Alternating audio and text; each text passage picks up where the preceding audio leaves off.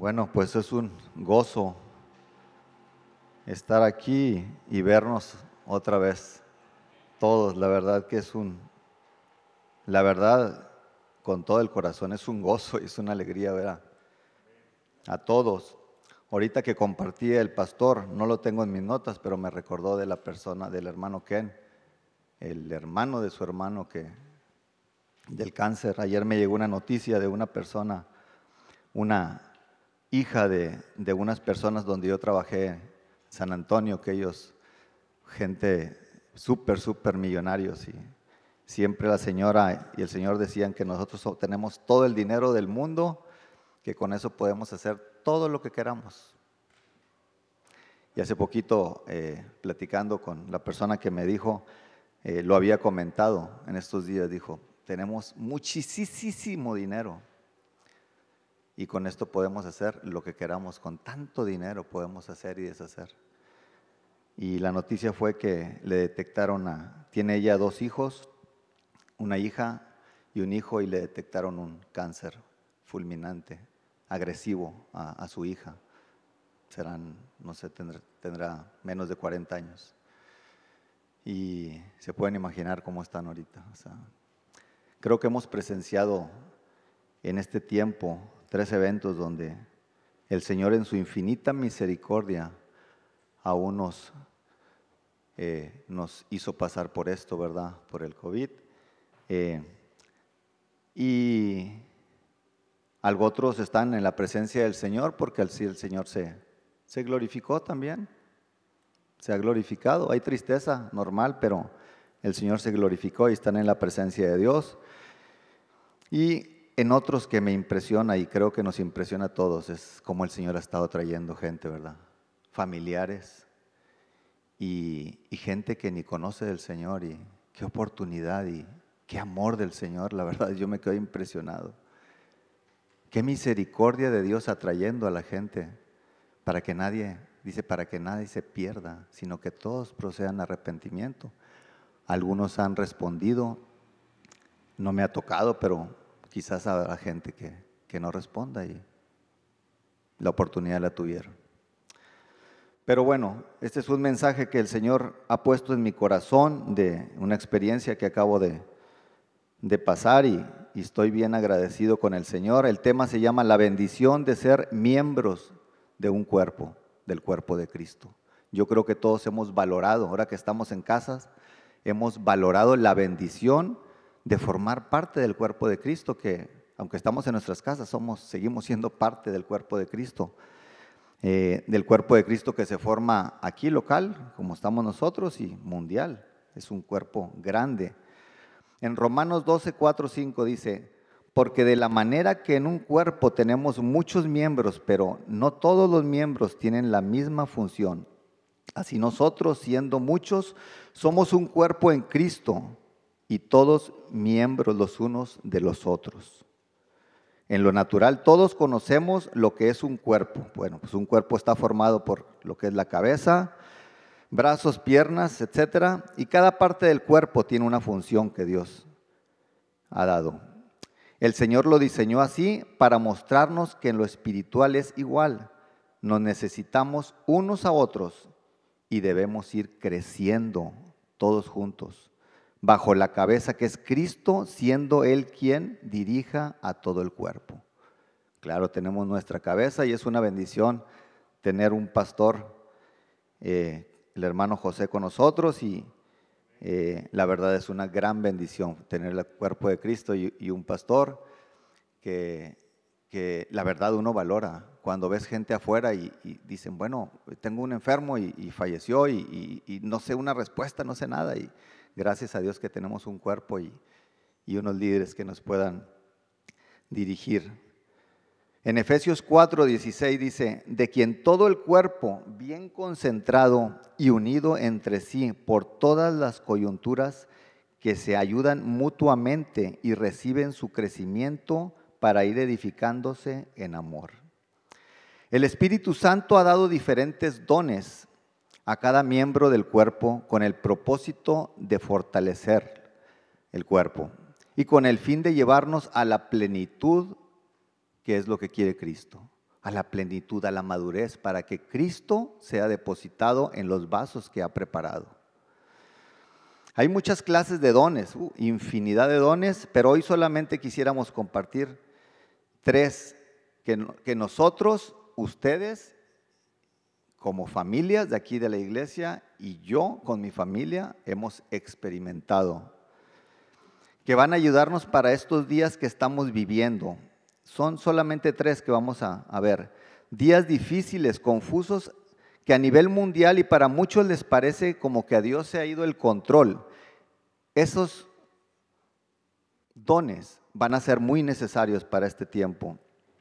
Pero nosotros, no nosotros tenemos que saber que estos acontecimientos Dios los ha permitido, permitido en su infinita misericordia para cumplir sus propósitos eternos con el propósito de que el hombre se vuelva a Él. El primer don que, que, es muy, muy necesario en este tiempo que se ha perdido en el mundo entero y aún en muchos cristianos y nosotros lo hemos experimentado aquí en nuestra iglesia local. Al rato les voy a platicar una experiencia, pero que lo hemos visto y lo hemos experimentado, que es el don de la misericordia, que es lo opuesto a lo que está ahorita en el mundo. Impiedad, crueldad, es lo que hay en el mundo. No hay misericordia. La gente no está pensando hoy en la palabra misericordia. Todo es crueldad, impiedad. Este don de misericordia hace que una persona pueda tener compasión de alguien que esté en distintas circunstancias de dificultad. Este don nos hace sensibles a las necesidades de los demás, sean miembros de la iglesia o no lo sean. Creo que lo hemos experimentado, ¿verdad? Miembros que se están enfermos, que están en necesidad y nos dolemos como cuerpo de Cristo. Y cuando nos dicen, hermano, puede orar por tal persona que también está, vamos a orar y nos dolemos también por la situación de, de gente que no conoce del Señor. Necesitamos pedirle al Señor que derrame este don en nuestros corazones, ya que honestamente nos hemos vuelto insensibles al dolor y al sufrir de otros. Tal parece que ya no sentimos dolor, el día de ayer estaba platicando con uno de los muchachos con el que trabajamos y, y dice, pero oye, se murió tal persona y, se murió otro familiar y ah, ya, y me llamó la atención eso y dice, pero ya eso, pues ya uno ya ni siente nada. Y Dios quiere en nosotros que, si se nos ha quitado ese por la circunstancia en la que vivimos, que no nos hagamos nosotros insensibles, sino que siga fluyendo en el cuerpo de Cristo ese, ese don de la misericordia, de poder dolernos, de decir, ¿cómo es posible que no, no podemos acostumbrarnos? ¿Cómo es posible que nos vamos a acostumbrar a que alguien se va a morir? Sino que nos dolamos. Eso lo, lo vemos en todo el ministerio de, de nuestro Señor Jesucristo. Hay muchos ejemplos que podemos ver de Jesús cuando nos muestra su compasión y dolor por el que él sentía por la gente. Y eso anima al cuerpo de Cristo a seguir clamando para ser usados, para ser vasos de misericordia. Eso es muy necesario que nosotros sigamos desarrollando, pero eso implica buscando al Señor, ¿verdad? Buscar al Señor, buscar al Señor y pues el cuerpo de Cristo, sabemos, es alimentarnos como en lo natural, estar alimentándonos de su palabra, de su búsqueda, de la presencia de Él. Pero un caso que vemos aquí de cuando Jesús se compadeció, lo vemos en, en el libro de Lucas 7:11. Así rapidito lo voy a dar. Dice, habla de la, de la viuda de, de Naín. Dice que Jesús se compadeció y lloró. Dice que él iba entrando a esa ciudad de Naín iba con sus discípulos y mucha gente que lo seguía. Conocemos la historia y dice que iba caminando, iba un montón de gente, mucha gente, con un cuerpo muerto, era el único hijo que tenía la, viuda. Y el Señor se compadeció, se dolió, se dolió por ella y vemos la historia donde el Señor lo resucita. ¿Qué tal parece que mucha gente se oye en las, las calles, en la gente de afuera y dice, pero yo creo que Dios no, no se está doliendo de lo que está pasando, ¿no? Son casos donde Dios se dolía. Todo el libro podemos ver desde el pueblo de Israel, cuando Jesucristo dice que estaba así, cuando Dios llevaba al pueblo de Israel en el desierto, se compadecía, se dolía cuando escuchaba el clamor, el gemido de ellos. Y Dios quiere animarnos a nosotros como iglesia local, que sigamos fluyendo, alimentando eso, ese don, Señor. Si, ahorita no siento compasión, Señor, que fluya, Señor, deposita en mí ese deseo para que, por las almas, por la gente que se está perdiendo. En Mateo 9:36 dice, y al ver las multitudes, dice, Tuve, tuvo compasión de ellas, porque estaban desamparadas y dispersas como ovejas que no tienen pastor. En otra, en otra, en mi Biblia que yo uso es, dice, estaban extenuadas estaban abatidas, o sea, ellos estaban cansados, débiles, abatidos, estaban desanimados, sin fuerzas y deprimida la gente. ¿Cuánta gente vemos así? Aún cristianos, deprimidos, desanimados. A mí me tocó estar trabajando en una casa y, y era bien peligroso cuando estaba trabajando. Había una casa que estaba ahí enfrente y salían unos muchachos desde temprana hora, totalmente drogados, drogados ellos estaban.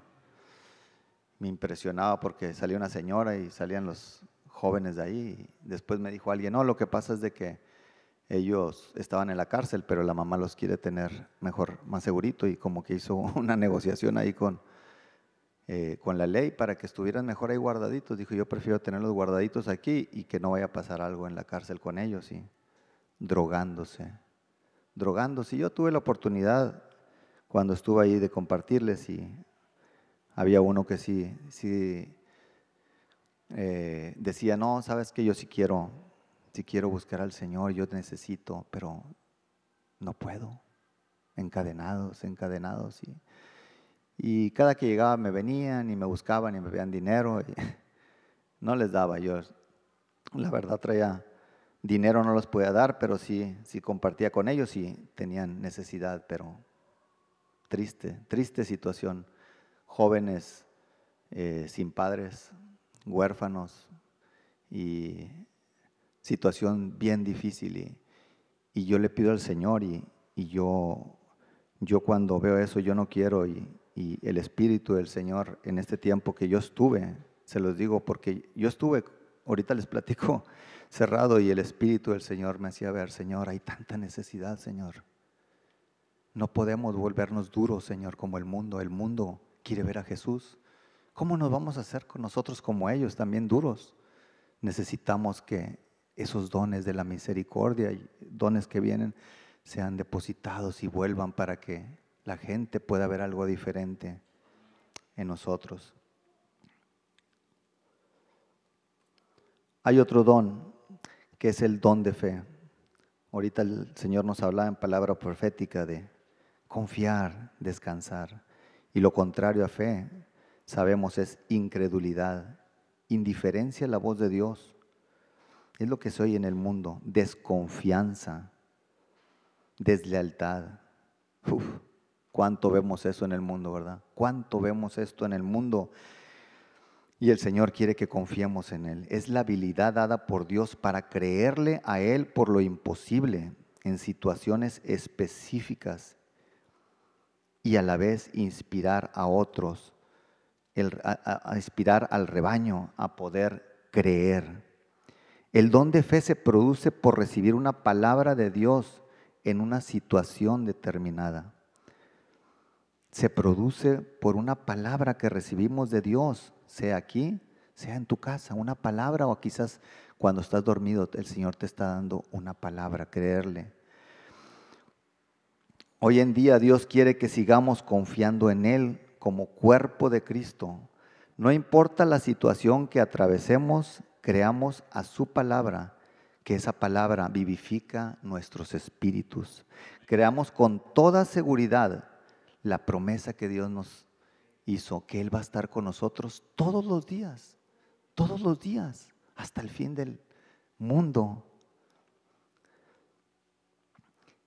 Y hay un don que yo quiero ahí detenerme en este, es muy importante el don que, que yo he visto por muchos años aquí en esta iglesia y muchos lo hemos visto.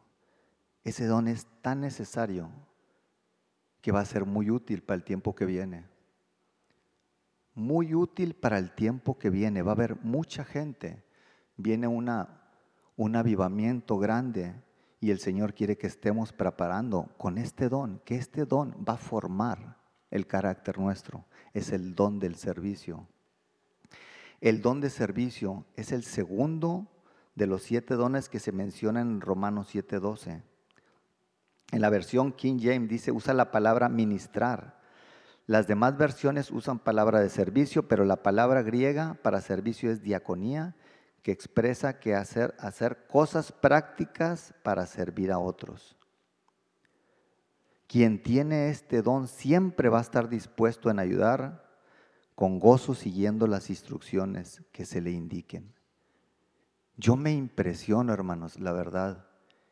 Y pues ustedes lo saben, el pastor se impresiona muchísimo, la verdad, y lo ha dicho, y, y, y la verdad el pastor está felicitado por la actitud de la limpieza de la iglesia, pero la verdad es tan bonito y no sé cómo yo expresarlo, pero es tan bonito cuando uno ve el servicio de cada uno. Yo, bueno, estoy en un equipo de cocina, pero qué bonito es poder ver hermanos que, que yo lo platico después con mi esposa, digo, hermanos que, que uno puede ver que, que son profesionistas con unos trabajos buenísimos y se quitan su, su traje de predicar, de dirigir y puedan llegar a ponerse un delantal y yo voy a trabajar. Y, y si estamos haciendo hamburguesas, eh, me toca, hermanos, que wow, que puedo yo estar dándole vuelta a la carne y le estoy salpicando su,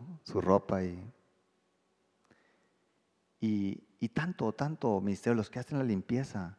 Dios nos habla del servicio, nos habla lo que es. El Señor va a usar gente para enseñar, para predicar.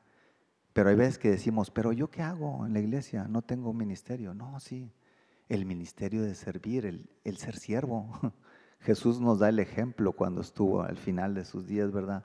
Dando el ejemplo, lavando los pies a sus discípulos.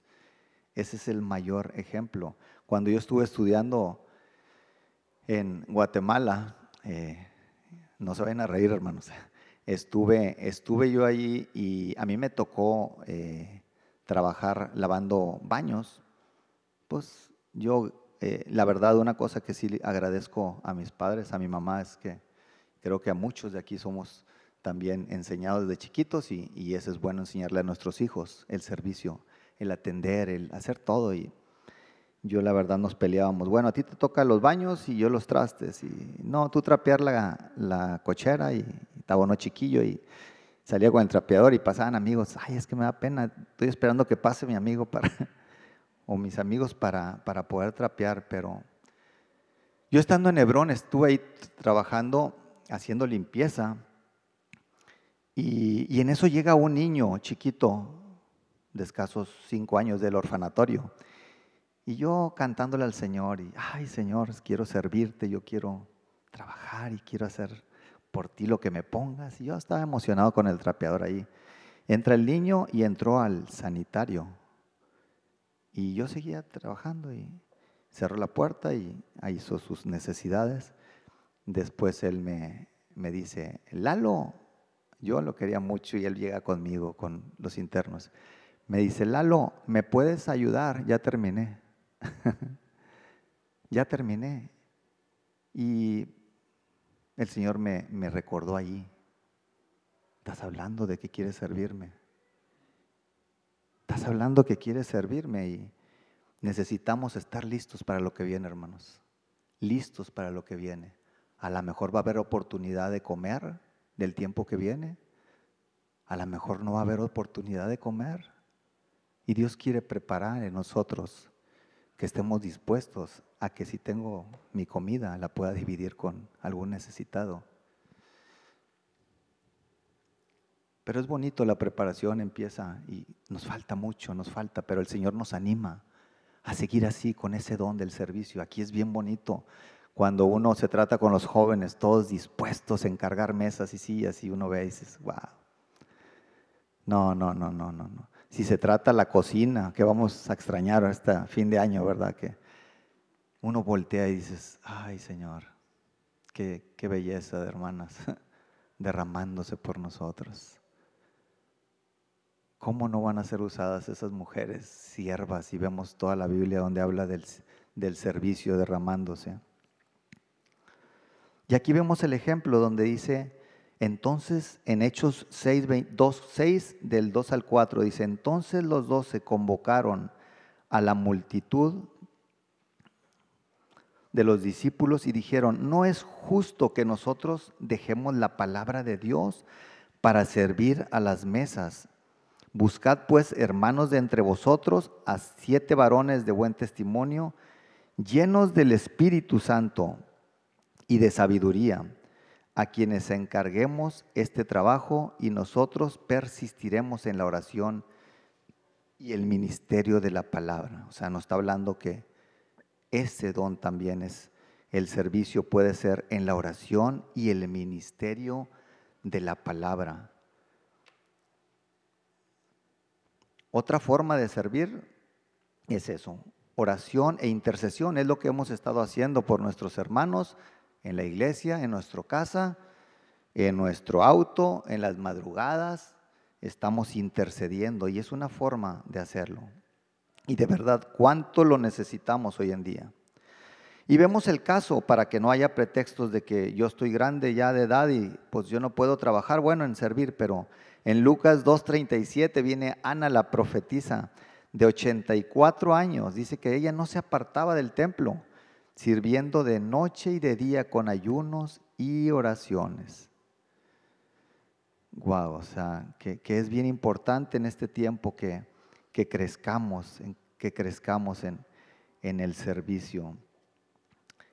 Eh, quisiera compartir nada más poquito ahí cuando yo estuve ahora eh, allí encerradito, que me tenían casi un mes, estuve ahí guardado en, en un cuarto y, y gracias a Dios en su misericordia, a pesar de todo, eh, pues ahí el Señor daba mucha paz. Pero yo quiero hacer un recalcar bien algo, que este es el, el meollo de, de este mensaje que Dios puso que compartiera. La importancia del cuerpo de Cristo y la oración y la intercesión. Estando yo ahí en el, en mi cuarto me habían detectado que tenía neumonía y yo, pues prácticamente sí fue algo que me sorprendió. No tenía gran cosa, pero sí tenía un por ciento y me espanté. Eh, pero después ya platicando, yo dije, bueno, Señor, creo que, que mi deseo es estar contigo siempre y pues yo no pensaba que iba a ser, pues no estoy tan joven, pero no pensaba que quizás me toca a mí, Señor. Y, eh, entonces yo convoqué a mis hijos, platiqué con ellos, no estaba Gaby, y platiqué con ellos sobre esto y, el, deseo de, que ellos sigan al Señor amándolo. Y aquí no, no hay culpables, simplemente el Señor así lo quiere. Hay hermanos que ya no están y quizás ya es el tiempo y, y tenía paz, tenía paz en ese entonces, pero como quiera si tenía la oxigenación normal, bien, pero sí me bajaba la oxigenación de repente. pero una noche cuando yo estaba ahí ya acostado, yo me dijeron cómo ponerme una almohada, una para que tuviera la parte levantada de mi estómago y me acostara ahí.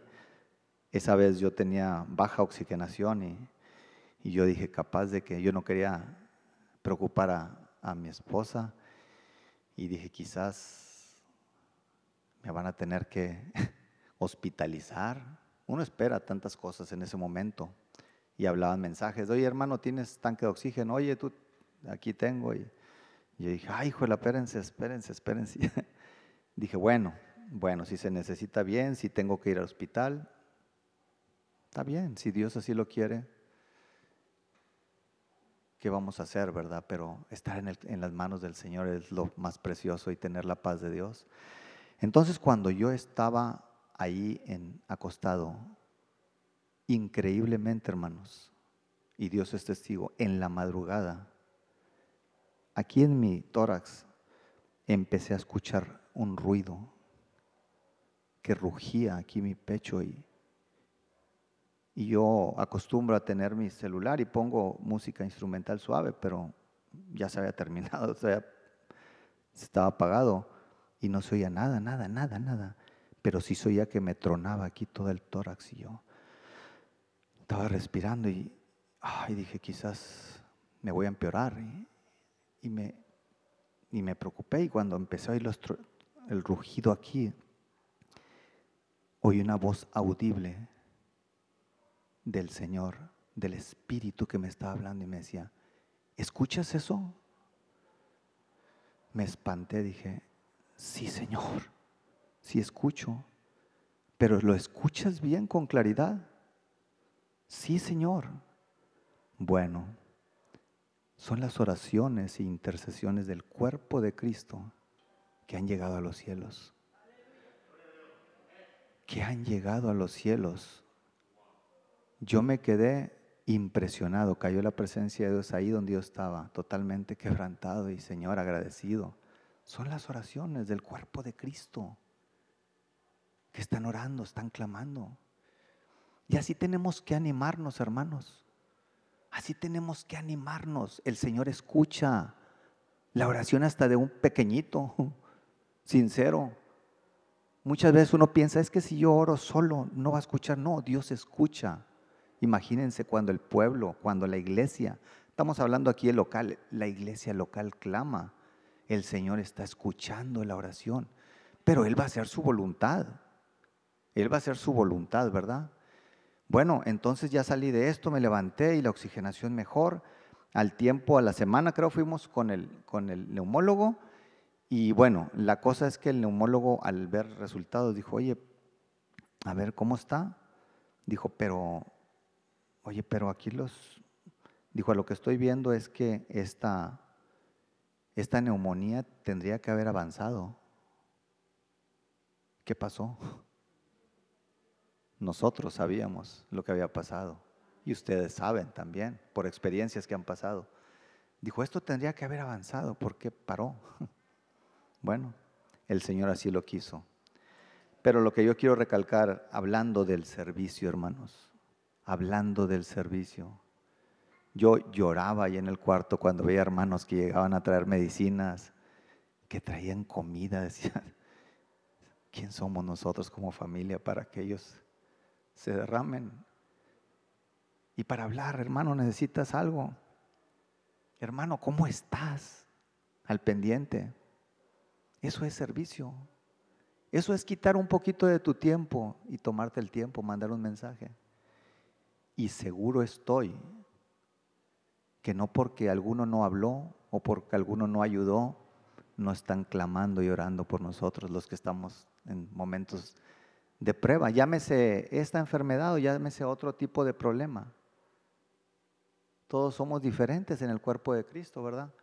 Algunos somos más insistentes de estar allí y otros están clamando, están orando, Señor, visita a este hermano, Señor, visita a este hermano, Señor, visita a esta familia, encuéntralo, Señor, derrámate, Señor, allí.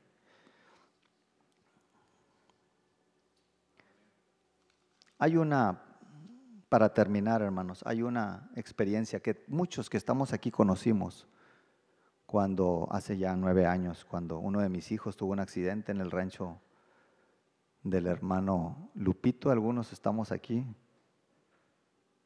somos testigos. Y cuando pasó eso, es un cuadro que quedó grabado en mí. En mí quedó grabado ese cuadro de lo que estamos compartiendo hoy.